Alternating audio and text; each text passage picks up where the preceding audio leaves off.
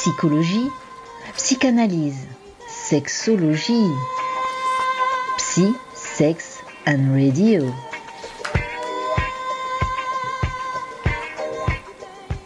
Amis de la radio, bonjour. Alors, je veux que vous vous mettiez à l'aise sur votre chaise, votre canapé, et que vous vous détendiez. Maintenant que vous êtes assis, posez vos deux mains à plat sur vos cuisses. C'est fait Très bien.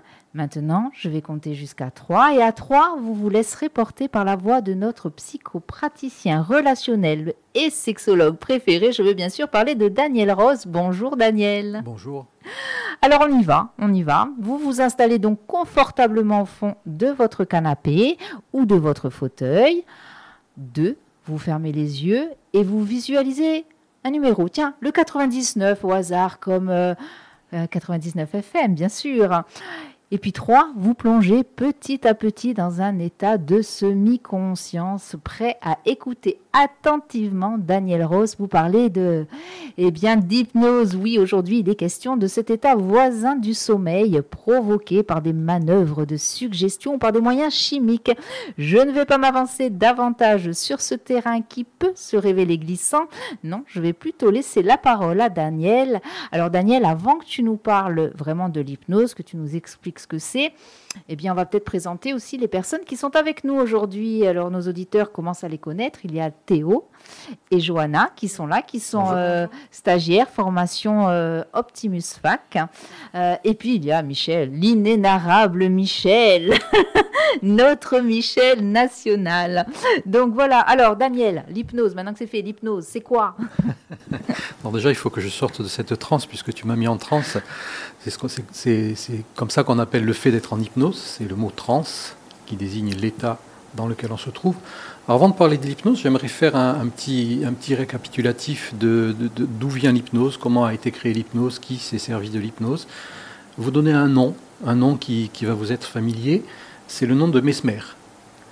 Alors Mesmer, mais je ne parle pas de celui-ci, je ne parle pas de, de, de, ce monsieur qui fait des spectacles, je parle du, du, d'un, médecin viennois qui au XVIIIe siècle a inventé ce, qu'il a appelé le magnétisme animal. Donc le nom de Mesmer, la personne qui fait des spectacles, je suppose, vient de là.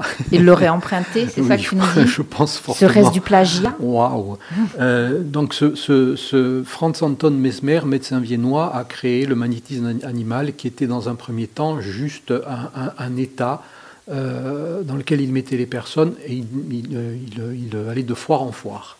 Donc c'était plus un petit peu ce qui correspond au Mesmer d'aujourd'hui, pas pour, pas pour dénigrer ce que fait ce, que fait ce, ce, grand monsieur. Euh, je sais pas, mais dans le grand monsieur, je, je, je, sens une petite pointe, non? Pas du tout euh, non, pas du tout, pas du tout, parce que dans l'hypnose, il y, a, il y a, trois sortes d'hypnose. Il y a l'hypnose de spectacle, telle qu'on peut la connaître, qu'on peut la voir à la télévision sur des, sur des plateaux. Il y a l'hypnose médicale, l'hypnose qui sert à, à, faire une intervention chirurgicale sans se servir de, de, de produits euh, chimiques. Euh, arracher une dent, voire même faire des opérations euh, beaucoup plus importantes. oui, des choses fantastiques. Oui, tout à fait. Et l'hypnose thérapeutique. Donc, l'hypnose thérapeutique, c'est de, de, de, ça qu'on va parler, dont on va parler aujourd'hui. Revenons quand même un petit peu sur, sur ce Mesmer qui a, qui, a, qui a, découvert ce magnétisme animal et qui progressivement a, est, est, passé de foire en foire. Et puis un jour, il y a, il y a un médecin qui, a vu, qui a vu ce qui se passait. Il a, il a trouvé que que ce qui se passait euh, dans les foires ressemblait à ce qu'il désignait être de l'hystérie. Donc il a, il a, il a fait un, parallèle entre, entre l'hystérie et l'hypnose, et puis bien plus tard, avec les travaux d'autres chercheurs, euh, Charcot, pour, pour, ne pas le citer, euh, on s'est aperçu que non, finalement, ça n'avait rien à voir avec l'hystérie, c'était juste un, état modifié de conscience. Tu m'arrêtes si je me trompe, mais j'ai l'impression que l'hystérie, on la mettait un peu à toutes les sauces. Hein. L'hystérie était à toutes les sauces. Et l'hystérie, euh, ben, c'était encore une fois, on en, parlait, on en, on en parlait lors des, des, des émissions précédentes, Toujours vous, mesdames, qui êtes à l'origine de tous les maux de la terre, n'est-ce pas Nous savons, nous sommes des hystériques, c'est connu. La femme est hystérique par essence. On est bien d'accord. Pas toutes, pas toutes. Pas toutes, Donc, euh, Freud, à un certain moment, a travaillé en hypnose pendant, pendant 5, 6, 7 ans. Freud a commencé ses travaux de recherche au niveau de, de, de, de l'inconscient, ses travaux de recherche sur l'hypnose, et il a, il a mis à jour le fait que ce qui était euh, ce, qui, ce qui crée la maladie n'était pas le traumatisme en lui-même, mais la, volonté ou le refoulement de ce souvenir. C'est-à-dire qu'il y avait un, affrontement entre le traumatisme et le souvenir. Et par le biais de l'hypnose, il arrivait à, faire monter à la conscience ce trauma et à soigner ses, à soigner ses patients. Et puis petit à petit, il s'est beaucoup plus rapproché de ce qu'on connaît aujourd'hui être la psychanalyse et il a abandonné l'hypnose. Donc l'hypnose a été abandonnée pendant des décennies et des décennies. Et puis, au, au, au début du XXe siècle, il y a un, un, grand monsieur, et là, par contre, un grand avec un, un G grand avec un G et un, et un M majuscule, euh, Milton Erickson, qui un jour, euh, un jour s'est retrouvé, euh, il avait 17 ans, il s'est retrouvé avec une maladie terrible qui est la poliomyélite. Donc, euh, il, il, il, a, il était atteint de polio. Et le médecin lui avait dit à ses parents, il ne lui reste plus qu'à peu près une semaine, 15 jours à, à vivre. Donc il a, il a, voulu se battre contre cette maladie et il a décidé d'être à, l'affût de tout ce qui se passait dans son corps et il s'est aperçu qu'à force d'être vraiment, euh, d'intérioriser ce qui se passait en lui, il arrivait à créer des choses extraordinaires et il devait mourir à 17 ans, il est mort à peu près à 80-85 ans, donc on voit que grâce à l'hypnose et grâce à la volonté qu'il a pu avoir, mais il a recommencé à marcher. Il marchait certes avec des béquilles, mais, mais il marchait. Et il a fait des études de médecine et il, il a travaillé euh, particulièrement en hypnose et il a créé ce qu'on appelle aujourd'hui l'hypnose ericksonienne. Voilà. C'est un peu de l'auto-hypnose peut-être? C'était de l'auto-hypnose, tout à fait. D'accord. Tout à fait. C'est vrai que, c'est vrai que euh, dans ces cas-là, on peut se poser la question. Enfin, je, je parlais euh, je, quand tu, tu expliquais euh, ce qu'il disait au début, comment il appelait ça, euh, l'hypnose animale, le, le, magnétisme, le magnétisme animal. animal. Tout à fait. Euh, pourquoi le mot animal Est-ce que tu sais pourquoi Est-ce que c'était parce que il considérait que c'était inhérent Parce qu'il considérait que c'était quelque chose un petit peu de, je vais employer un terme un petit peu abrupt, de sauvage. Voilà. Quand on compare l'hypnose à l'hystérie, quand on, quand on imagine ce que peut être l'hystérie, c'est vraiment une personne qui est prise de, de de, de, de mouvements et de, et de, de cris et de convulsions, etc. etc. Voilà. On sait comment il s'y prenait euh, à l'époque euh, Alors, je n'ai pas, pas, non, euh, pas, j'ai pas, pas. pas cherché à savoir. C'était juste l'info en elle-même. Ok, donc nous voilà avancés. Vous avez des questions sur, euh, sur l'hypnose en elle-même C'est Johanna, vas-y. Allez-y, non, allez, allez, Johanna. Alors, moi, j'ai une question. Que faut-il comme formation pour devenir euh, hypnotiseur? Alors, très bonne hypnotiseur. question. Donc, très bonne question. Non, je ne suis pas hypnotiseur, je suis hypnothérapeute. Très bonne question, parce que euh, aujourd'hui euh, fleurissent beaucoup d'hypnotiseurs et d'hypnothérapeutes. Euh, pour ce qui me concerne, j'ai trois ans d'études en hypnose. Euh, je sais qu'il y a des gens qui font euh, un stage d'une semaine, d'un mois et qui sortent avec, euh, avec un certificat d'hypnothérapeute. Je trouve que c'est assez dangereux. Voilà, je, je, je pense qu'il faut, il faut, euh, c'est pas tout de mettre l'individu en hypnose, ça c'est à la portée de tout le monde. Après, qu'est-ce qu'on en fait? C'est là, c'est là le danger. Tu dis que c'est à la portée de tout le monde. Oui. Michel. Et l'hypnologue, c'est quoi exactement Tu peux, Michel, Michel, tu serais gentil si tu pouvais parler en face de ton micro. Ah, pardon. Ben oui, nous sommes sur L'hypnologue. Alors, c'est quelle différence il y a entre un hypnothérapeute et un hypnologue? Oh, un, un, hypnologue, ça, ça, ça c'est la première fois que j'entends ce terme.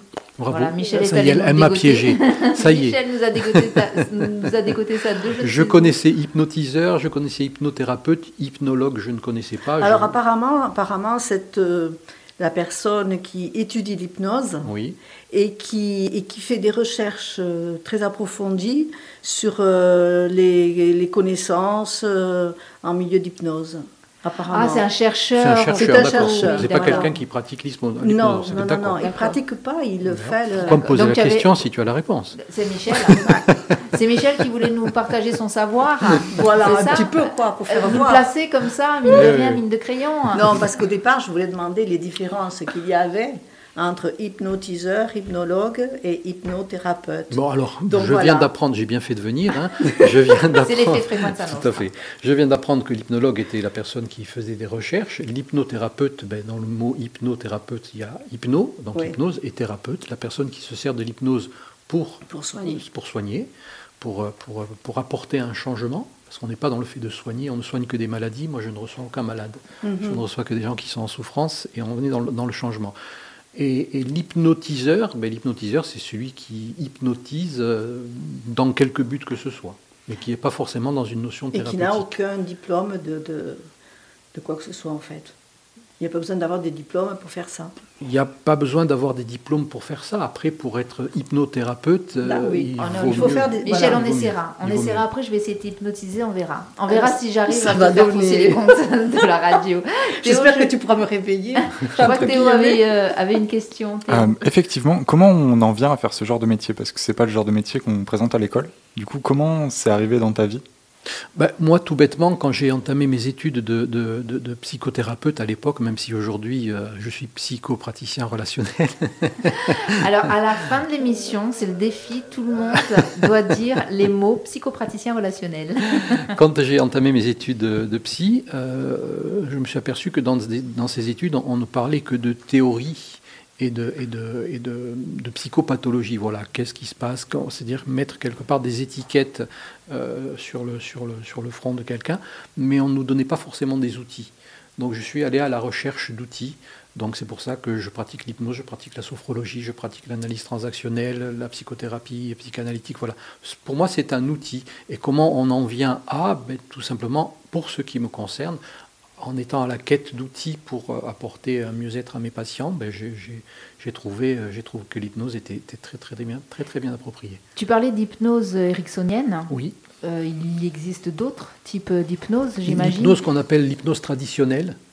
Alors, l'hypnose, entre, la grande différence entre l'hypnose euh, traditionnelle et l'hypnose ericksonienne, c'est que l'hypnose traditionnelle est une hypnose euh, où elle est plus dirigiste. C'est-à-dire, en- je schématise, quand on est face à un patient en hypnose traditionnelle, on lui parle et puis tout d'un coup, on, on- on lui dit dors. Voilà, c'est assez brut. Euh, dans- Moi j'aime bien. Moi je même, tu peux quand tu veux tu me dis dors. Après vous gérez votre truc, mais dis-moi dors. Je pense que une fois tu vas me le dire, ça va suffire aujourd'hui. En hypnose érectionnelle, c'est un travail à deux. C'est un travail en- entre le patient et le thérapeute, le thérapeute et le patient. Voilà, c'est la grande différence, c'est que le patient se met en condition pour, et il sait qu'il est là pour atteindre un objectif et il va participer à la réalisation de cet objectif. Eh bien, oui, Michel, je sens que Oui, alors moi, il y a quelque chose qui me fait peur dans l'hypnose. Par exemple, euh, notamment quand il y a des émissions comme ça à la télé. Mhm. Donc, il, il prononce un mot. Il Oui. prononce un mot. Et là, on est en condition, et on entre guillemets, on s'endort. Mhm. On est en sommeil, disons. C'est Mais- pas un sommeil. Oui, c'est quoi? C'est un, état de... un état- on appelle ça un état modifié de conscience. D'accord. Bon, on est dans cet état-là.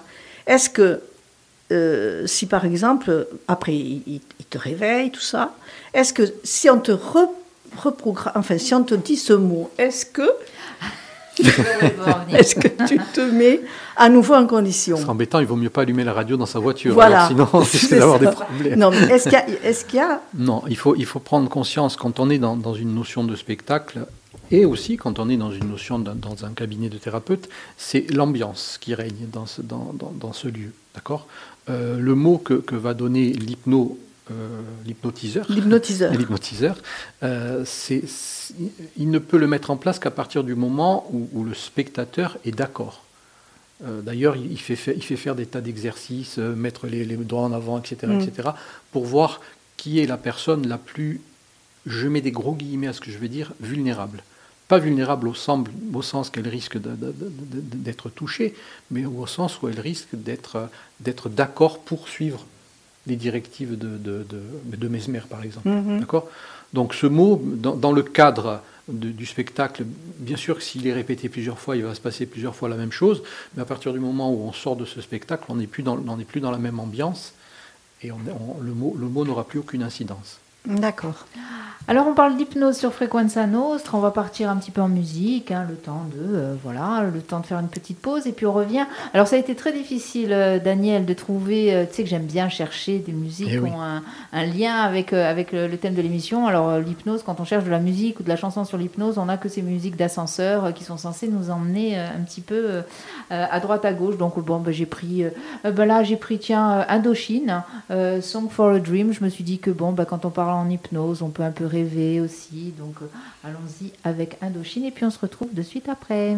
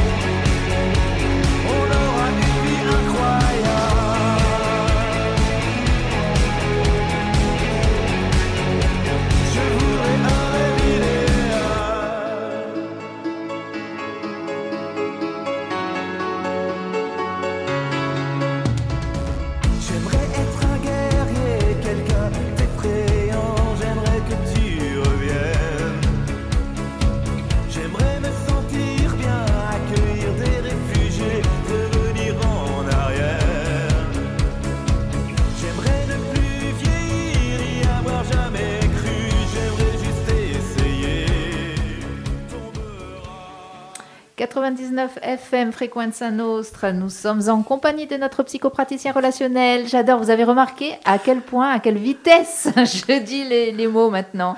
Fantastique. Donc nous parlons d'hypnose aujourd'hui sur Frequenza Nostra avec Daniel Rossi. Euh, Daniel, euh, tu es entouré aujourd'hui euh, de bah, Michel hein, qui pose des questions, qui invente des mots, ou en tout cas non, qui les invente pas, qui va les chercher, pardon, autant pour moi, qui va chercher les mots, des mots inconnus. C'est bien, Michel, on est fiers de toi. Autour de cette table, Johanna et Théo, euh, qu'on ne présente plus, si on va le dire, allez, ce sont euh, les stagiaires d'Optimus Fac qui étaient avec nous, qui sont avec nous depuis déjà deux semaines, qui sont là encore pour une petite semaine. Euh, je le disais, nous parlons d'hypnose, mais alors on va recentrer le débat puisque Daniel, tu nous as expliqué l'hypnose, ben, les différentes, euh, on va dire, catégories. C'est même pas sorte d'hypnose. hein. On a parlé de oui. l'hypnose thérapeutique et de l'hypnose spectacle. Nous, ce qui nous intéresse, ce n'est pas du tout l'hypnose spectacle, mais vraiment le côté thérapeute. Juste une chose en. En introduisant cette émission, euh, j'évoquais le fait que c'était un terrain glissant de parler d'hypnose. Euh, alors il y avait aussi euh, bah, ce côté, on parle d'hypnose, on parle de spectacle, Mhm. c'est ça dans la tête des gens.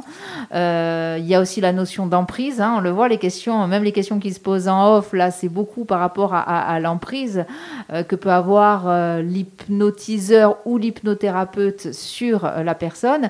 Et puis, et puis j'ai l'impression qu'il y a aussi, c'est un monde où il y a quand même pas mal de charlatans. Donc c'est euh, dans ce sens-là, euh, je disais que c'était un peu un terrain glissant. Alors à la fois, à la fois certainement des charlatans, mais, mais aussi certainement aussi des gens qui, qui, partent d'une bonne intention et qui, qui, ont, qui ont une formation qui n'est pas assez pointue, qui n'est pas assez poussée. Voilà, je ne vais pas désigner tous les, toutes, toutes les personnes qui travaillent en hypnose comme étant des charlatans, mais souvent des gens qui, au bout d'une semaine, 15 jours, un mois, euh, à partir du moment où ils sont dans un centre de formation qui leur dit voilà, tu, tu- avec, euh, avec un mois de formation, tu peux devenir euh, hypnothérapeute, ben eux, euh, ils sont de bons, ils sont de bons conseils, ils vont, ils vont, ils font, ils font ce qu'on leur dit de faire entre guillemets. Donc euh, voilà, c'est a certainement dans le lot des charlatans, mais je pense que c'est plus des gens qui sont pas assez formés à la psychopathologie. Donc pathologie, Mhm. thérapie, hein, Mhm. on parle bien d'hypnothérapeute, thérapeute, voilà, ou euh, comment on appelle ça, hypnothérapeutique. Euh, Il y a un mot pour euh, euh, juste pour euh, consacrer à l'activité euh, d'hypnose. Il y a un mot, Oui, euh, hypnothérapeute, tout simplement. tout hein. simplement. Ok, ouais. donc euh, qui sont les personnes qui, par exemple, toi, viennent te voir ou quel type de pathologie ou de problématique Alors, Euh, moi, j'utilise l'hypnose à, à- à deux, à, deux escients.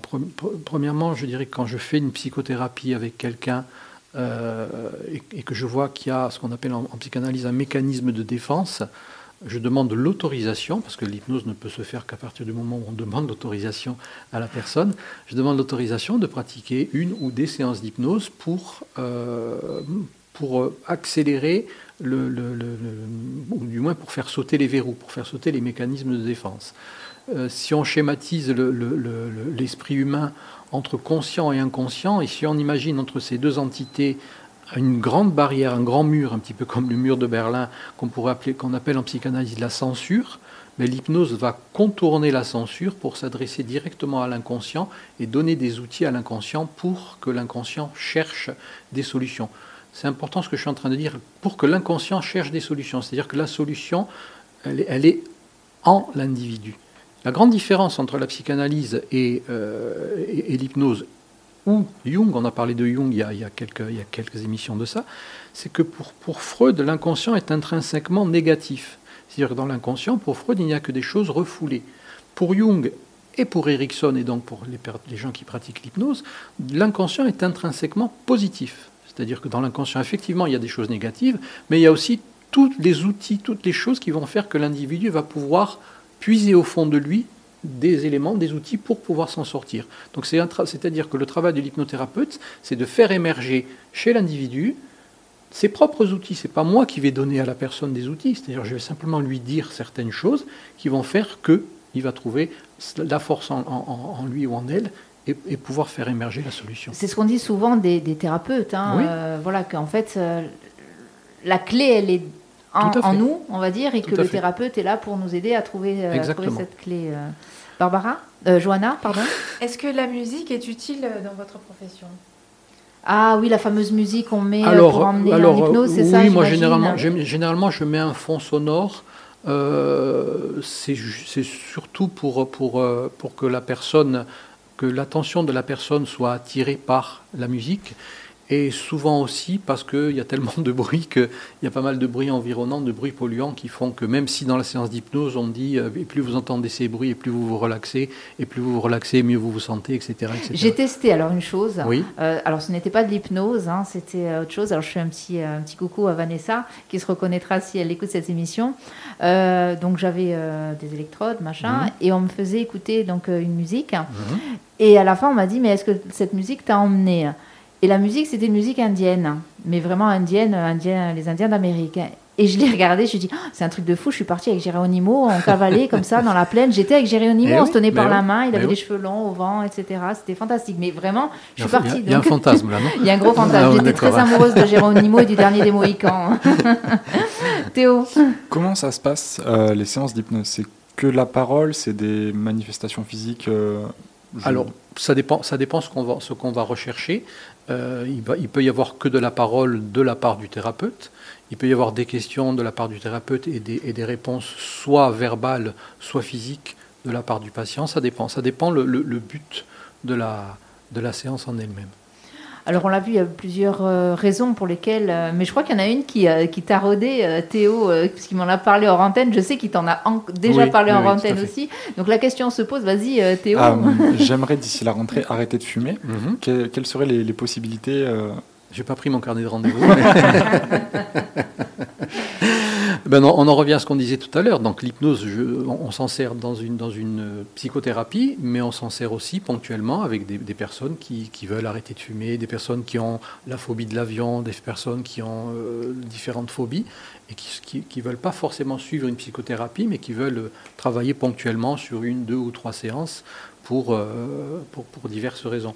Donc pour arrêter de fumer, effectivement, l'hypnose est, un, des, est un des, outils les plus performants dans l'arrêt du tabac. On est à peu près à, à 40, entre 40 et 50% de taux de réussite, ce qui par rapport au, reste des, outils est quand même assez formidable.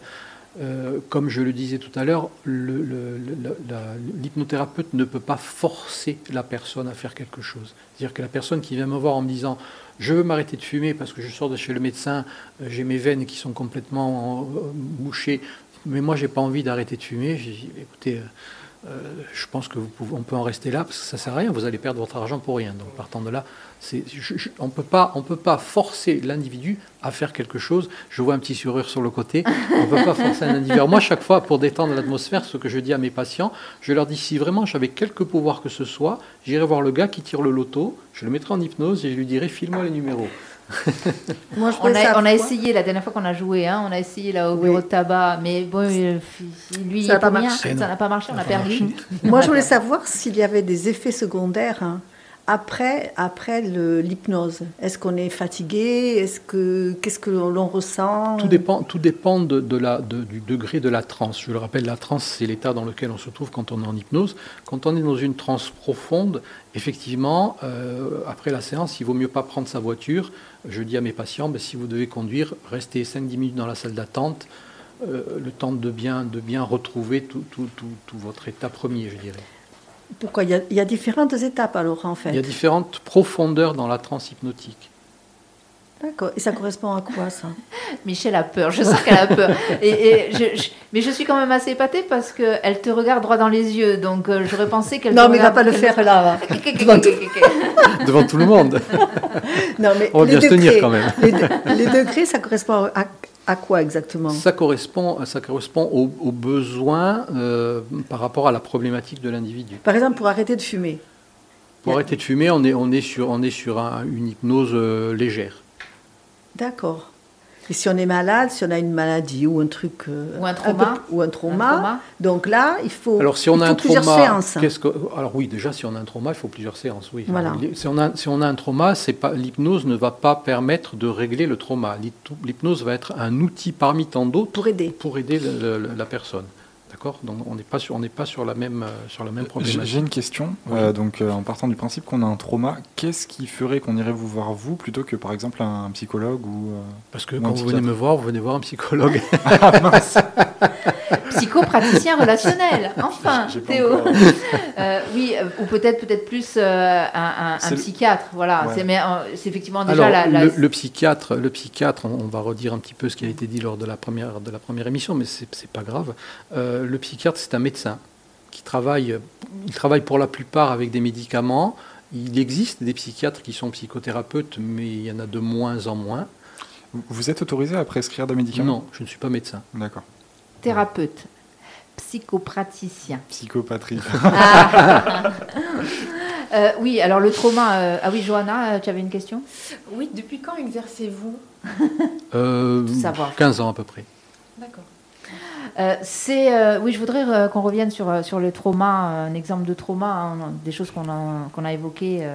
Euh, voilà, ça peut être un viol, par Mhm, exemple, quelque chose qui est très très physique. hein, euh, ça peut être fait. un viol, ou alors quelque chose juste avoir assisté à une scène Mhm. violente. Mhm. Euh, donc dans ce cas-là, il faut aller, j'ai envie de dire, en profondeur. hein.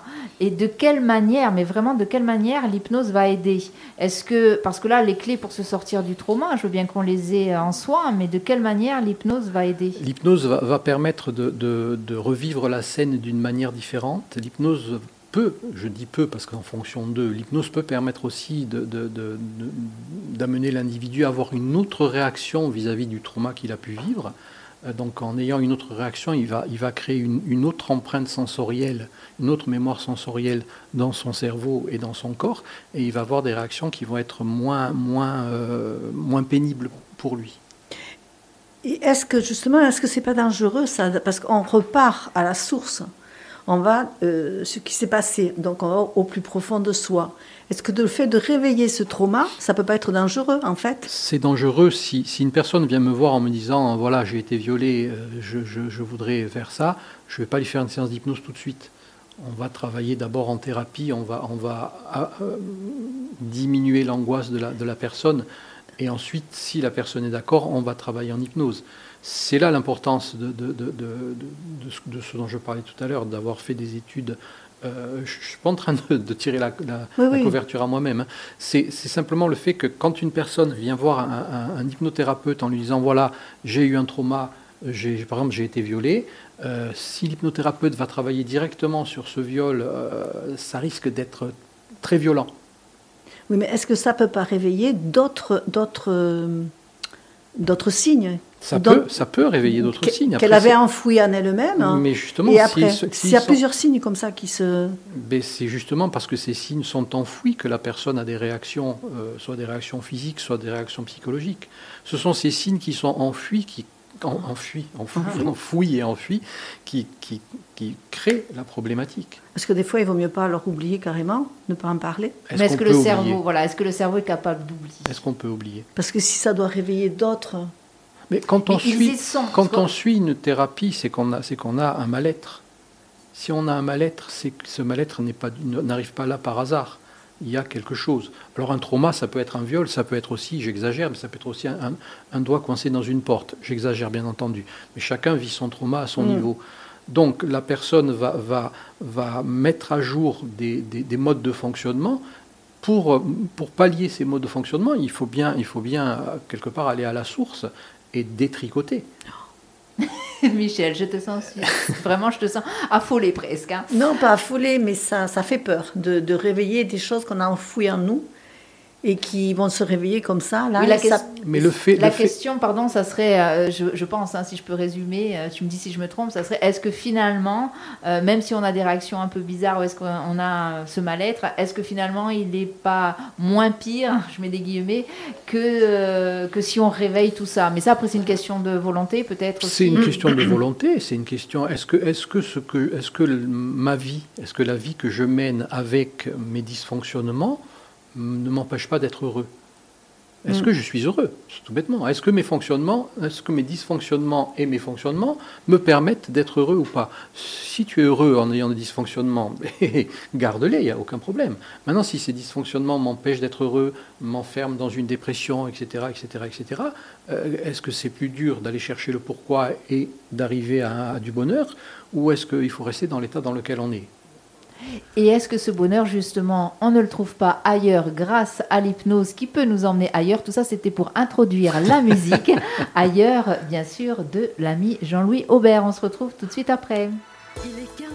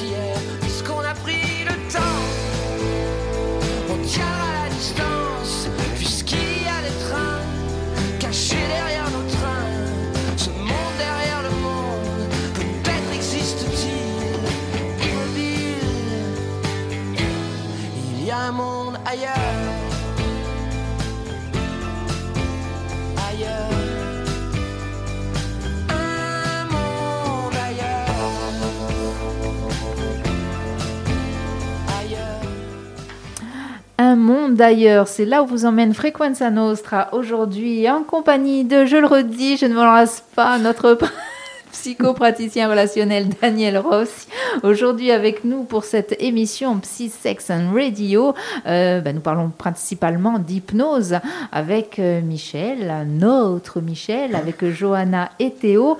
Euh, L'hypnose, alors on a vu plein de choses, on a vu les différentes catégories d'hypnose, on, on a vu que pour, bah, selon les pathologies qu'on a, on peut effectivement utiliser l'hypnose comme un outil, hein, c'est ce que tu nous dis Mhm. Daniel, c'est un hein. C'est un outil. Ce n'est pas forcément une fin en soi, ça c'est important. Et alors, euh, quand je dis que l'hypnose peut nous emmener ailleurs, c'est... euh, euh, j'ai vu, c'est parce que j'ai vu un reportage qui est passé, qui a été rediffusé il y a très peu de temps, sur cet homme qu'on a dont on a opéré le crâne euh, sous hypnose. C'est-à-dire que cette personne n'a pas été endormie. Ce qui a été dit en tout cas dans le reportage, c'est que oui, il y avait quelques an- antalgiques qui lui avaient été injectés dans le crâne hein, pour euh, quand même minimiser la douleur. Mais euh, c'était une, euh, une euh, anesthésiste spécialisée en hypnose qui est restée avec lui tout le temps et qui en fait l'a emmené ailleurs. Elle l'avait rencontré auparavant pour lui, il lui avait expliqué qu'il aimait beaucoup voyager, qu'il aimait notamment le jet ski hein, et que justement elle l'avait emmené en voyage et que l'épisode jet ski lui avait été utile quand il a fallu percer le crâne et que ça a fait du bruit, des vibrations et du coup là, elle, elle- elle le mettait sur un scooter des le moteur mers du, et du voilà. qu'on entendait. Alors, je ne sais pas vous, moi j'étais quand même, euh, je vais le dire bêtement, un baba.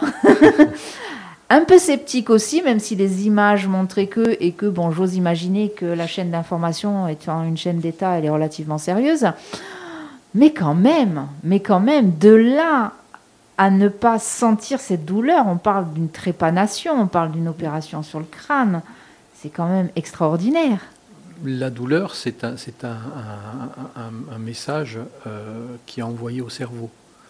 Petite anecdote. Euh, un, ami à moi me raconte qu'un jour il était en train de, couper du bois et stupidement, il avait une tronçonneuse, stupidement il met un rondin de bois euh, entre ses pieds et il commence à couper. Et il coupait, il coupait, puis au bout d'un moment il voit couler quelque chose de rouge par terre.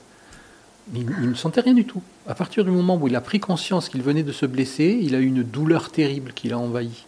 Mais tant qu'il n'a pas pris conscience de ce qui venait de, de ce qui venait de se passer, il continuait à couper son. Il n'aurait pas vu, il n'aurait pas vu le, le, le- le sang.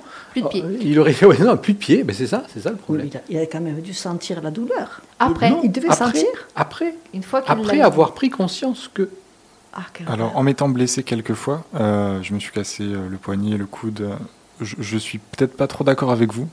Parce euh, que tu as le droit. après les douleurs articulaires, je sais pas trop pour les coupures, Mhm. mais en tout cas, donc je faisais du rugby à une époque. euh, j'ai plaqué quelqu'un de plus gros que moi et euh, je me suis, je suis tombé, enfin il m'est tombé dessus et j'ai senti la douleur Alors, immédiatement. sans vouloir préjuger de ce qui s'est passé, au moment où il te tombe dessus, tu, tu, tu vois qu'il te tombe dessus. Ah, et tu te dis, oh, qu'est-ce qui va se passer? Ouais. Donc tu anticipes la douleur. Tu, tu, tu, tu te mets déjà dans un état de douleur et tu l'exacerbes. D'accord.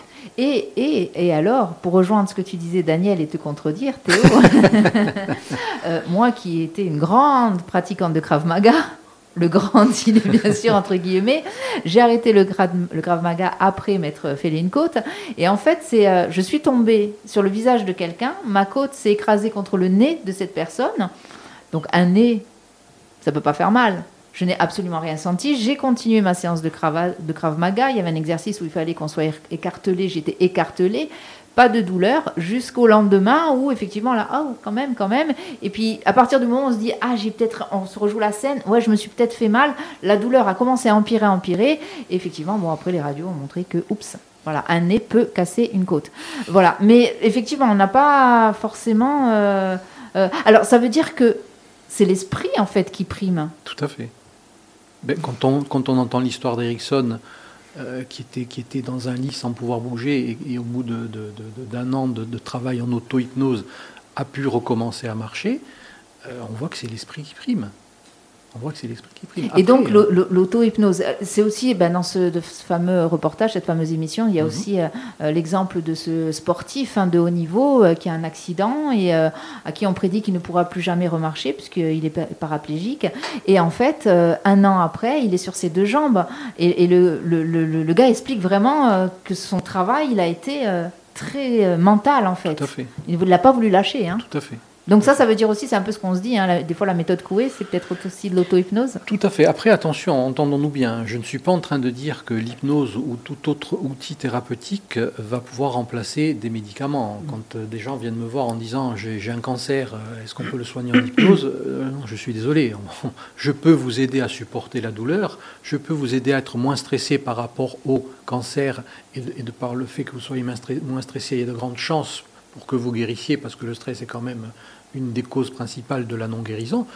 Mais il ne faut, pas- faut pas se dire Ah, tiens, je vais soigner mon cancer avec l'hypnose. C'est très, très, très important. hein, parce qu'aujourd'hui, on voit émerger beaucoup de, de médecines parallèles. euh, et, on dit Bon, allez, laisse tomber tes médicaments, euh, frotte-toi frotte le nez avec un citron. Enfin, je plaisante, bien entendu. Non, euh, ça, ça vient en complément d'eux. Mais alors, j'imagine qu'il faut être réactif. C'est ce que disait un petit peu euh, Michel tout à l'heure dans ses- quand on parlait des spectacles, euh, de ces spectacles d'hypnotiseurs. Euh, il faut à un moment donné accepter la chose, accepter de jouer le jeu et être réactif. Concernant, concernant le spectacle, il y a, il y des, il y a des- des stratagèmes. On- on- si vous êtes d'accord, on va le faire là. Allez, Hein, il y a allez. des stratagèmes qui sont tout bêtes. Euh, on, on- on dit tout bêtement, tendez vos bras. Mhm. Tendez vos bras, d'accord Ok. Voilà. Détachez vos, index. Et maintenant, progressivement, vos index vont se retrouver l'un l'autre, ils vont se retrouver, ils vont etc., etc., etc. C'est pas, c'est pas, c'est pas ce que je dis. Bon là, là, c'était comme ça, ça risque pas. Généralement, la personne est debout. Le fait qu'elle soit en posture debout et le fait qu'elle tende ses bras, tout bêtement, c'est c'est physique. C'est pas le fait que je dise tes doigts vont se toucher, c'est que de toute façon que je dise ou que je ne dise pas, tes doigts vont se toucher quand même. Donc partant de là, l'hypnotiseur fait croire à la personne qu'il a un pouvoir. Et à partir du moment où, je me dis, bon, tu as réussi à faire en sorte que je touche mes doigts, donc ça sert à rien que je résiste, mais à ce, moment-là, je peux faire tout et n'importe quoi. C'est un peu comme euh, cet exemple, cet exercice où on met les personnes euh, en ligne. Il y en a une autre qui tire, euh, soi-disant, qui tire avec l'énergie en arrière. Mais en fait, quand on reste planté debout comme ça, au bout d'un moment, qu'on le veuille ou non, on a tendance à partir en arrière. Exactement. Exactement. Et faire penser à l'autre que c'est parce que je t'ai tiré que ça veut dire, bon, ben, finalement, il y a un pouvoir. Donc à quoi est-ce que ça sert que je résiste puisqu'il y a un pouvoir? Johanna? Est-ce que vous faites comme de la thérapie de groupe? En groupe- hypnose En groupe, oui. En hypnose Ah oui, tu peux Il hypnotiser. m'est arrivé, hein il m'est arrivé de travailler sur des, sur des, des thérapies de, de- de groupe, sur des problématiques de, de, de poids. Euh, à un certain moment, j'avais animé des, stages pour des personnes en, surpoids. Je travaillais avec, euh, avec une collègue à moi qui est hypnothérapeute et avec un, nutritionniste. Et on avait fait effectivement des, des séances d'hypnose euh, en groupe. Et du coup, les, les gens s'aident les uns les autres? Est-ce qu'il y a une interaction entre Il y a les- une les- interaction, c'est-à-dire qu'on ne va pas faire la séance tout de suite dans- en groupe, on ne va pas aller asseyez-vous, allongez-vous, on va faire une hypnose. D'abord, on discute, on, on échange, on essaye de. de- le, le principe de, de- l'hypnose, c'est d'essayer de, de trouver des éléments que vont nous donner les personnes pour les inclure dans la séance. C'est-à-dire qu'il faut que la personne comprenne que la séance est faite pour elle. D'où la problématique, entre guillemets, quand c'est une séance de, de groupe, il faut avoir plusieurs éléments et faire une séance qui, qui, ré- qui répondent aux attentes de tout le monde. Donc c'est quand même plus difficile de le faire en groupe que de le faire en individuel. Mais le principe est de, est dans un premier temps, faire ce qu'on appelle l'anamnèse, c'est-à-dire on discute avec le patient, on, récupère des éléments, le monsieur qui faisait son scooter des mers, etc., etc. Si elle n'avait pas su qu'il faisait du scooter des mers, euh, elle n'aurait pas pu avoir d'éléments. Donc en amont, il faut avoir des éléments, savoir quels sont, les, plaisirs de cette personne, quelles sont les attentes de cette personne, et se servir de ce que va nous dire la personne pour, euh, pour faire la séance. Euh, on peut traiter les maladies, les addictions, euh, le surpoids, les traumas, mais j'ai du mal à imaginer tout ce qu'on peut faire en fait. Est-ce que. euh, que- Ah, c'est doit quoi, être c'est quoi infini, on a la. l'impression que c'est c'est quoi la infini, en limite fait. C'est quoi la limite, ouais. Je dirais que la limite, c'est c'est- c'est la limite du thérapeute et la limite du patient. Après, il n'y a pas de limite. Après, il n'y a pas de limite. Exemple, prenons un exemple. Mhm. Prenons un jeune homme dont on sait qu'il a quand même un fort potentiel, euh, qu'il a de super bonnes idées, etc. Mais bon, qui ne témoigne pas d'une grande volonté de travailler, etc. Par exemple, hein. C'est un exemple. c'est un exemple comme est ça, pris au- par hasard. complètement au On est hasard. bien d'accord. On Pas bien du tout, pas du tout, parce que cette personne est en face de moi et je ne parle pas de toi, Daniel, bien sûr. en Euh, même temps, si tu parlais de moi en disant un jeune homme, je serais flatté. ah, voilà, allez, on le dira, un jeune psychopraticien relationnel. Est-ce que l'hypnose peut, euh, peut l'aider? Par exemple, peut l'aider à. je ne dirais pas l'expression qu'on a utilisée hors antenne, mais à se motiver, à se persuader que vraiment il suffit d'aller de, juste de vouloir. euh, Je de le, je répète, l'hypnose ne peut pas forcer quelqu'un à faire quelque chose qu'il n'a pas envie de faire. Si cette personne euh, qui est derrière moi ne veut pas, euh, on pourra faire toutes les séances qu'on veut. À partir du moment où il ne veut pas, il ne veut, il ne veut pas. Après, il y a, le fait de, vouloir et le fait de pouvoir, le fait de savoir. Ce sont des choses différentes. Je prends toujours cet exemple parce que je le trouve très parlant. Il y a, une dizaine d'années, j'ai reçu euh, un légionnaire. Généralement, les légionnaires, ce sont des gars qui ont une sacrée volonté, mais malgré le fait qu'il ait une sacrée volonté, il n'arrivait pas à arrêter de fumer. Donc il voulait, mais il n'y arrivait pas. Donc on a fait des séances d'hypnose et il a réussi à arrêter de fumer. On, voit que ce n'est pas une notion de volonté, c'est une notion de vouloir. Est-ce que je veux À partir du moment où tu veux, on va y aller ensemble. À partir du moment où tu veux pas, je ne peux pas t'y emmener. Voilà, Alors- message passé. Est-ce que par exemple, une personne qui ronfle, ce qui est très désagréable, Bah, quand il ronfle à peut- côté de nous, oui, oui, Oui, je- oui, oui. oui, Ça aussi, est-ce ça se personne qui ronfle, est-ce qu'on peut Généralement, les ronflements sont, sont plus des problèmes d'ordre physiologique que d'ordre psychologique. Euh, problèmes de surpoids, problèmes de, de difficultés respiratoires, euh, problèmes au niveau de la glotte, etc. etc. Mm. Donc euh, je, je doute, je doute qu'avec l'hypnose, on puisse résoudre ce type de problématique. Par contre, on peut peut-être aider la personne d'à côté à trouver le sommeil malgré les, les boules de ronflements. caisse Euh, J'avais une question. Mhm. Euh, J'ai parfois du mal à m'endormir. Est-ce que l'hypnose pourrait m'aider? Bien sûr. Est-ce que, est que vous auriez des, enfin, des exercices peut-être euh, que je pourrais reproduire? Là maintenant, comme ça, en là, là, maintenant, ouais. je voir si. euh, C'est quoi? Après, oui, il y a des petits, peut-être des trucs, mais euh, l'hypnose en elle-même, c'est quand même compliqué. Après, il y a des trucs euh, style ouais, méditation. ce les exercices de, respiration. Il y a des exercices de respiration, mais alors on est plus sur, sur de la sophrologie que sur de l'hypnose. Mais Ouais. effectivement, on peut, on, peut, on peut, vite fait, on peut prendre ce qu'on appelle la respiration en carré, qui est à la fois de la sophrologie et, et de, et de la cohérence cardiaque. Respiration en carré. Alors, dois-je répéter que le carré a quatre côtés égaux Donc, j'inspire sur un, sur un nombre, je retiens ma respiration sur le même nombre, j'expire sur le même nombre et je retiens ma respiration sur le même nombre. On essaye Ouais. Allez, alors on va jusqu'à 5. Allez, inspiration, rétention, expiration, rétention, etc. etc. Ouais, je vois, ça, ça a l'air de fonctionner déjà parce que. Parce que déjà, il, il- a le- est- il est en train de s'endormir. Trop efficace, ce psychopraticien relationnel jeune. Donc on le voit, l'hypnose, c'est vraiment quelque chose. euh, on a l'impression que c'est infini, c'est ce que disait euh, Théo. On a l'impression que les possibilités sont, euh, sont infinies. On aurait plein de questions justement sur est-ce que voilà, moi j'ai cette problématique. euh, c'est quelque chose que tu utilises vraiment beaucoup toi dans ta pratique, souvent. Ah oui, très souvent, oui. Très très souvent. Et les gens viennent facilement euh, vers l'hypnose.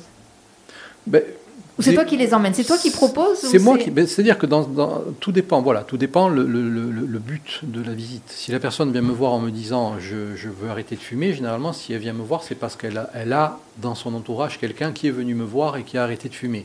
Tiens, vous avez suivi. euh, euh, machin, il ou elle a arrêté de fumer, je viens vous voir parce que je vois que c'est efficace. D'accord? Ce qu'il y a d'important dans, la notion d'hypnose, c'est la notion de confiance. S'il n'y a pas une confiance qui se met en place, euh, ça ne peut pas fonctionner. Donc cette confiance, elle se met en place dans, la, dans, la thérapie, puisque la personne avec qui je travaille en thérapie, au bout de 1, 2, 3, 4, 5, 10 séances, voit comment je fonctionne. Il y a une confiance qui se met en place et donc elle va accepter cette séance d'hypnose. Et la personne qui vient me voir pour euh, arrêter de fumer ou pour euh, arrêter d'avoir peur de ci, de ça, généralement, elle vient parce qu'elle connaît quelqu'un qui, donc, elle a confiance. On voit que cette notion de confiance, elle est primordiale. Théo? Est-ce que tu pratiques l'autopinose sur toi? Est-ce que ça t'aide dans ta vie? Oui, tout à fait. Euh, Bon, c'est peut-être euh, un peu personnel, mais est-ce que tu aurais des exemples sur, sur quoi ça ça t'a aidé euh? Sur le stress, sur, sur euh, l'endormissement, sur euh, un truc tout bête, sur le fait de pouvoir rentrer dans l'eau euh, à, la pla- à la mer, parce que je suis très très frileux. et et- et j'ai- je me suis fait deux ou trois séances d'auto-hypnose et maintenant je, je rentre beaucoup plus facilement. D'accord. Comme quoi, c'est vraiment infini. On a l'impression, alors que c'est pas le remède miracle, mais l'outil miracle. C'est un c'est pas, c'est pas un remède, c'est un outil, tout à Hein, fait. L'outil euh, fait. miracle. Ok, allez, on repart un petit peu en musique et puis on reviendra sur, euh, sur euh, l'hypnose avec une question un peu euh, sur cette hypnose dont je parlais en tout début. On parlait de chimie aussi. euh, Qu'est-ce que, comment avec la chimie on peut arriver en hypnose? J'ai vraiment des questions là-dessus, euh, Daniel. Allez, on part avec euh, Zoe West, Control, parce que c'est ça aussi l'hypnose. C'est en tout cas accepter de perdre peut-être le contrôle pendant l'état d'hypnose. Allez, on revient de suite après.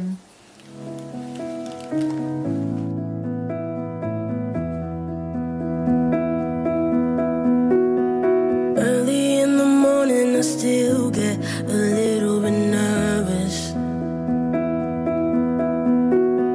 Fighting my anxiety constantly, I try to control it. Even when I know it's been forever, I can still feel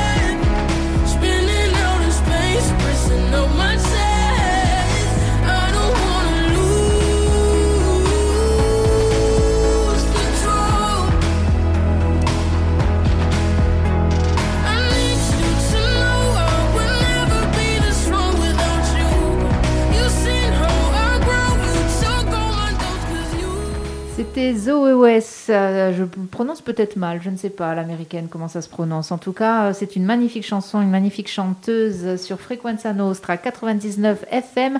Nous sommes dans l'émission Psy Sex and Radio en compagnie. Eh bien, on va le dire euh, peut-être. Allez, qui c'est qui le tente? Théo, vas-y. Allez, vas-y, donne-nous le titre de ce monsieur qui mène l'émission. C'est méchant. Oui, Euh, de Daniel, psychopraticien euh, relationnel. relationnel. Ouais, Alors, tu l'as bien dit, un peu lentement, mais tu l'as bien dit. Oui, euh, Daniel Ross, psychopraticien relationnel. Tout le monde n'y arrive pas de la même manière, il faut être honnête. Euh, Daniel Ross, et avec Michel qui est là, et Johanna également. Euh, nous parlons hypnose. On a plein de questions, hein, et puis on aurait plein de questions aussi. Hors antenne, hein, ça s'arrête jamais. hein. On, a dit que, enfin, on a dit plein de choses hein, sur l'hypnose, euh, notamment que ça accompagnait, que c'était un outil euh, qui accompagnait euh, dans le traitement de certaines maladies. hein. Moi, la question que je me pose, alors on reviendra sur l'hypnose chimique entre guillemets. La question que je me pose par rapport au fait que ce soit vraiment le mental, euh, est-ce qu'en sport ça peut aider? Est-ce que pour euh, faire de la performance ça peut aider? Et je pense par exemple quelqu'un qui m'a dit, euh, qui refuse, alors que c'est une très bonne amie à moi, de m'entraîner, de m'aider à m'entraîner en me disant tu n'as pas de mental. Donc déjà je me suis pris une petite gifle. On n'aime pas hein, s'entendre dire ce genre de choses. Mais est-ce que l'hypnose, justement, peut m'aider à avoir à travailler ce mental? Bien sûr, tout à fait. L'hypnose peut aider et aide à travailler le mental. Il y a même, il y a même aujourd'hui des nouveaux métiers qui, qui sont sortis. Ce sont des coachs sportifs qui utilisent l'hypnose pour euh, justement... euh, non, pour justement... Pardon, Théo lève le doigt pour justement, pour justement euh, le, le principe est tout bête. Euh, si, si on prend deux individus qui ont la même, la même capacité, il y en a un qui part perdant, il va perdre. Il y en a un qui part gagnant, qui se mentalise en train de réussir. Je ne dis pas qu'il va gagner, mais il va aller au bout de, de, ce qui, de ses possibilités. Du coup, il y a de la visualisation aussi qui se met en place. Hein. On se voit, par exemple, franchir la ligne On d'arrivée. se voit euh, franchir la ligne d'arrivée, on se voit voir si on prend un- un- quelqu'un qui court, on se voit avoir une foulée qui est en corrélation avec notre respiration, on, on visualise la- la- la- l'acte et, et le fait de le visualiser. Il faut prendre conscience d'une chose, c'est que le cerveau, c'est un outil qui ne fait pas la différence entre le réel et l'imaginaire. D'accord? Je, rêve que je suis en train de me faire courir après par un tueur avec un couteau, je me réveille, je transpire, j'ai le, cœur qui bat la chamade, je vis, je vis l'information. Le cerveau vit une information. Donc à partir du moment où je visualise quelque chose, où je me suis dans une performance extrême, le cerveau vit cette information et il aura tendance à reproduire une information qu'il a déjà vécue. Théo s'affole à côté de moi. Je le vois qui s'agite, il a une question. Oui, vas-y Théo. Est-ce que les sportifs de haut niveau euh, font de l'hypnose peut-être pour améliorer leur performance c'est ce qu'on ou disait, pour- oui. hein, Ben oui, il existe. À, y à haut niveau, est-ce que ça, ça t'est déjà arrivé peut-être? Mm, Ça m'est ja- ça m'est jamais arrivé. Je, je sais, je sais que ça existe, mais après, j'ai tellement de cordes à mon arc que je ne peux pas non plus me, trop, trop me diversifier. Mais ça existe, oui. Alors, je ne dis pas que tous les sportifs de haut niveau le font, mais il y a beaucoup de sportifs de haut niveau qui le font. Ok. Voilà, j'aimerais qu'on arrive sur, euh, sur cette fameuse hypnose chimique. Mhm. Euh, J'ai même lu euh, quelque part qu'on parlait de narcose. En fait, ça- en quoi ça consiste? Du coup, on te donne des médocs, c'est ça? On te donne des médicaments pour, pour, pour te retrouver dans un état second, tout bêtement. Mais euh, du coup, euh, Je ne fais pas à moi, ça.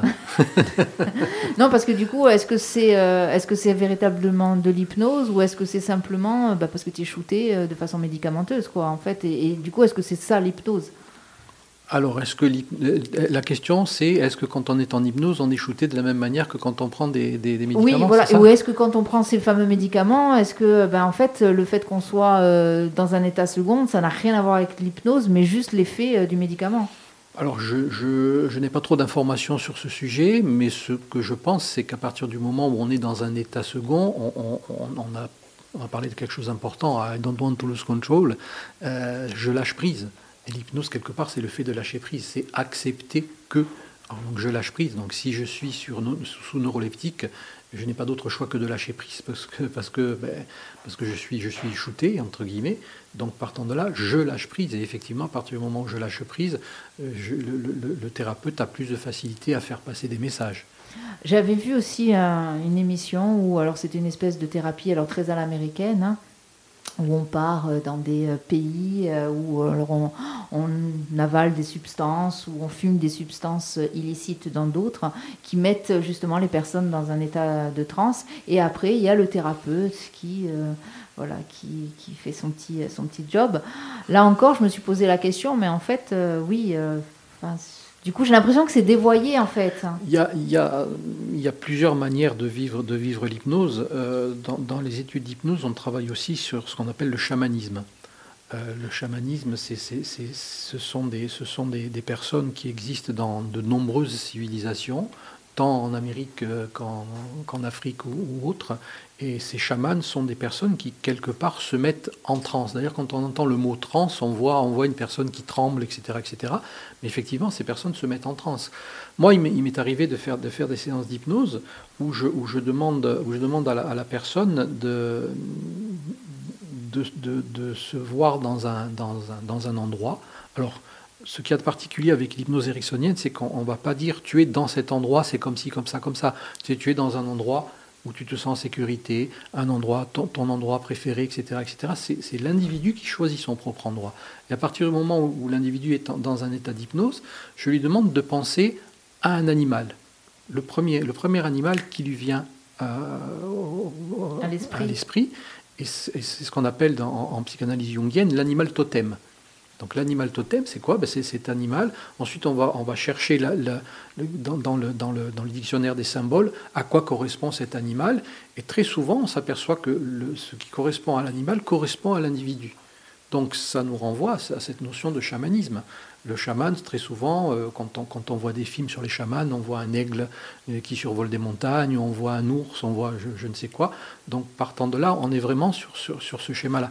Après, bien sûr, il y a des dérives, euh, embrasse le chat, euh, fais l'ours. euh, bon, de toute façon, dans, quel- dans quelque médecine que ce soit, il y aura toujours des dérives, euh, malheureusement. On voit rarement hein, le poisson rouge ou la tortue. On hein. voit rarement le Hein la tortue, la, La tortue, tortue des fois. plus, oui, oui, ouais, oui, peut-être le poisson rouge, c'est- Le phasme encore moins, j'imagine.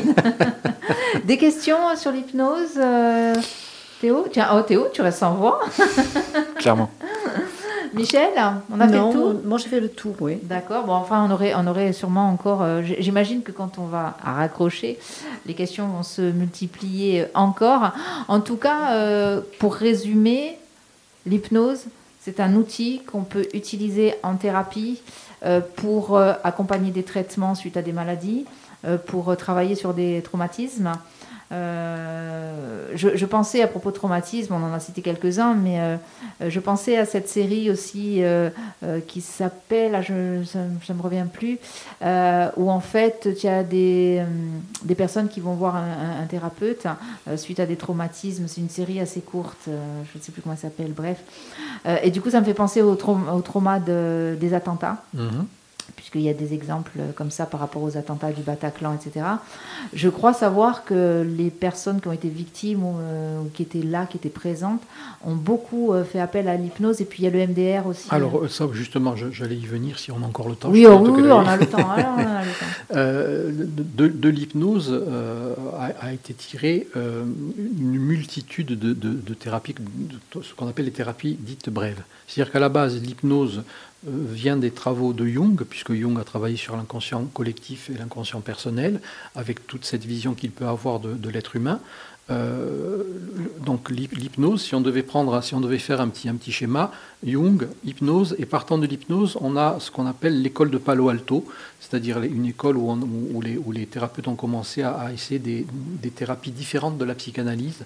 La psychanalyse qui, est une thérapie qui est, entre guillemets trop longue, c'est-à-dire généralement quand on est en psychanalyse, on y est pour 7, 8, 10, voire toute sa vie. La thérapie brève, ce sont des thérapies qui sont, qui sont plus, plus courtes. Alors, quand je dis plus courtes, ça peut, mettre un an, deux ans, trois ans, mais qui sont plus courtes. Et de là, on, a, la PNL, la programmation neurolinguistique, on a le MDR qui vient directement de l'hypnose, puisque dans des séances d'hypnose, on, demande aux, patients, un exemple tout bête, euh, vous, avez, vous avez une angoisse, vous êtes dans un train, je schématise bien entendu, c'est pas aussi simple, hein. vous avez une angoisse, vous êtes dans un train, et, toutes ces angoisses, vous les mettez dans, dans une malle, dans une valise, et la valise, elle est sur le quai du train.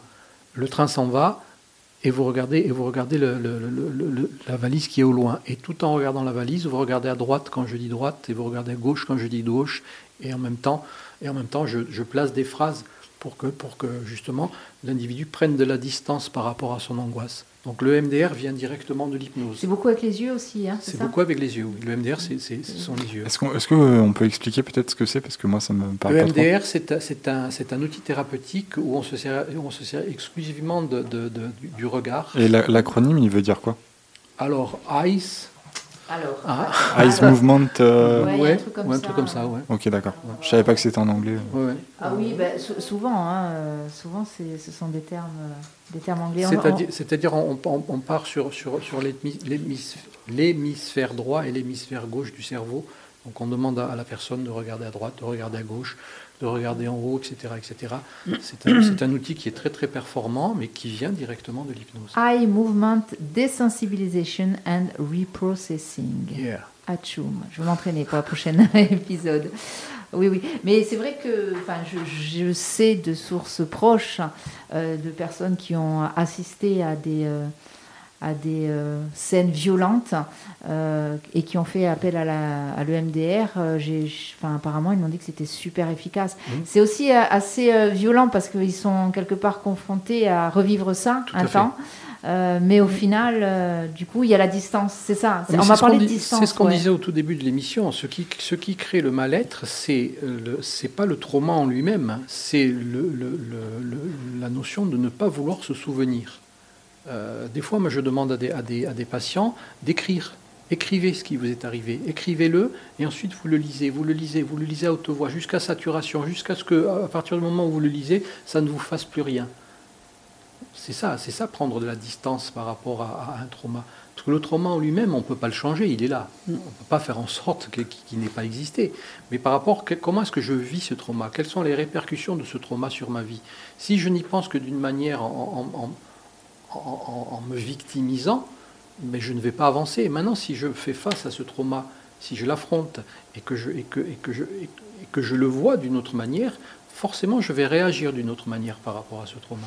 Et, et juste pour revenir aussi sur euh, les viols, hein, euh, on sait qu'on en avait déjà parlé, que dans ce cas-là, la personne, la personne violée, euh, il y a une espèce de réaction cérébrale qui se met en route et la, Mhm. la personne sort en fait de son corps et, et devient spectatrice. Mhm. Est-ce que l'hypnose peut permettre justement euh, de, de- de faire en sorte, parce que des fois on a l'impression, en tout cas de ce qui nous est dit, que ben là, le corps euh, et, et l'âme en quelque sorte ont du mal à se, et l'esprit ont, ont- ont du mal à se retrouver. Est-ce que l'hypnose aide justement à retrouver cette euh, symbiose entre l'esprit Oui, et oui, le oui, corps? C'est-à-dire que, que, que l'hypnose peut effectivement, soit à, à- à contrario, faire en sorte que, que, la personne, entre guillemets, se voit. On n'est pas dans, on pas dans de l'exorcisme, je vous rassure, hein, je vois des yeux ronds qui me regardent.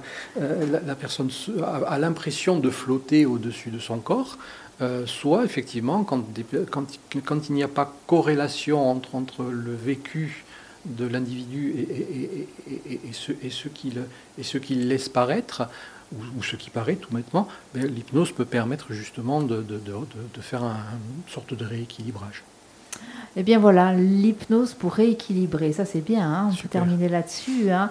Eh bien voilà, cette euh, émission Psy Sex and Radio arrive à sa fin. On pourrait parler encore des heures, Daniel, hein, Oula, tu oui. sais. Hein.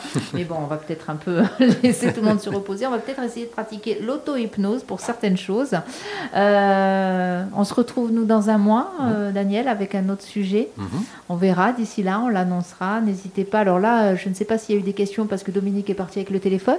Donc je n'ai pas pu savoir. Dommage. Peut-être qu'il y en aura.